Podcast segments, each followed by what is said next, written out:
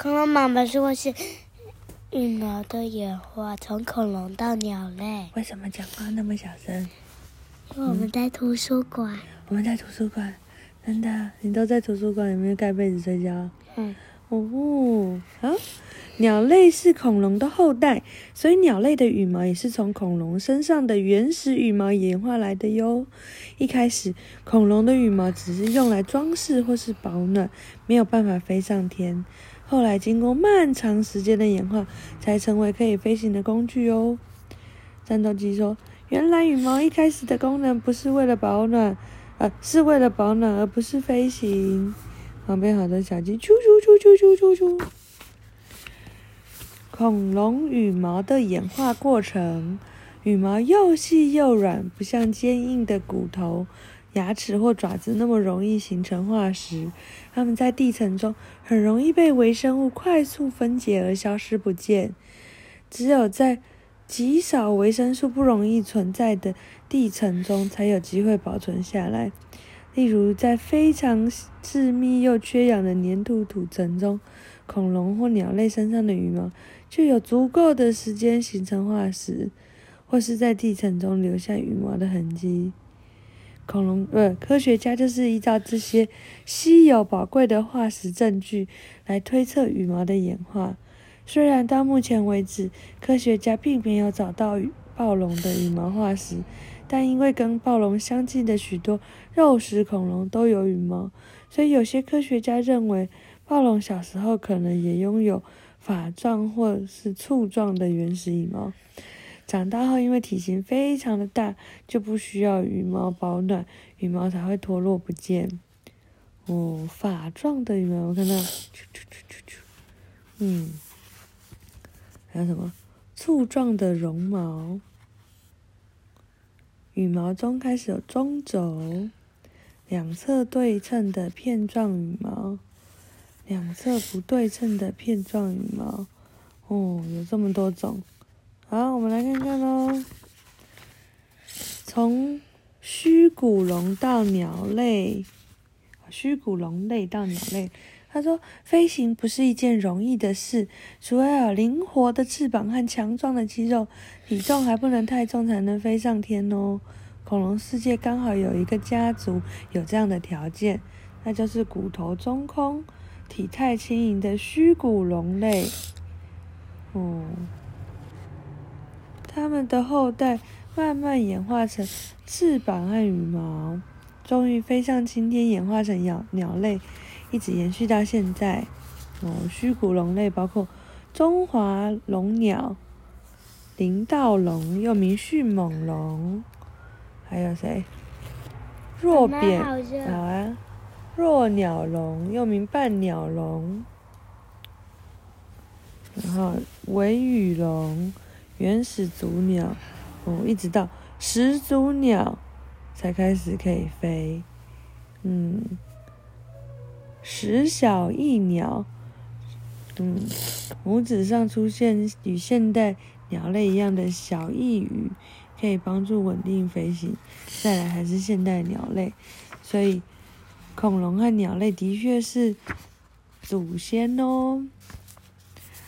暴龙和这些鱿鱼恐龙同样属于虚骨龙类，所以就像暴龙不是鸡的祖先，也是同一个家族的亲戚或长辈哦。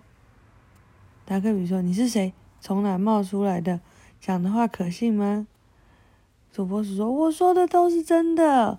我的名字叫小博，是咦。”是整天在地底钻来钻去的鼹鼠，所以我研究过很多化石。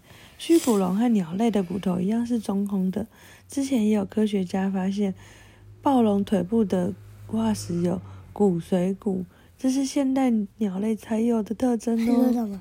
嗯，等一下，证明了恐龙是真正的鸟的祖先。骨髓骨的位置哦，位在。骨髓和坚硬的骨头之间，通常只有即将产卵的母鸟才会出现，目的是回收骨头的钙质来制造蛋壳，产完后就会消失。骨髓骨好专业，结果就说，叮，啊，还是我中午吃便当吃剩的骨水煮。鸡的腿骨咬起来脆脆的，真的有骨髓骨诶。嗯，然后呢，这证明鸡真的是恐龙的后代，要对自己的后未来呃祖先好一点呢。这鸡就很生气，你还不想要。然后呢，呃啊哒，为什么要踢我？怎么了？嗯，他刚刚做了什么事？哦，他吃了中午便当，自己的，所以他说：“哟，我竟然欺负我们的主那个同伴。”然后，但是有人还是在旁边服侍着暴龙。暴龙他说：“祖先这样舒不舒服？按摩舒不舒服的？”就暴龙在这干嘛？闭眼睛，看天空，做日光浴。对，好，讲完了。我的办案心得笔记：报案人，快乐农场的母鸡。报案原因：不知名的恐怖动物从天而降。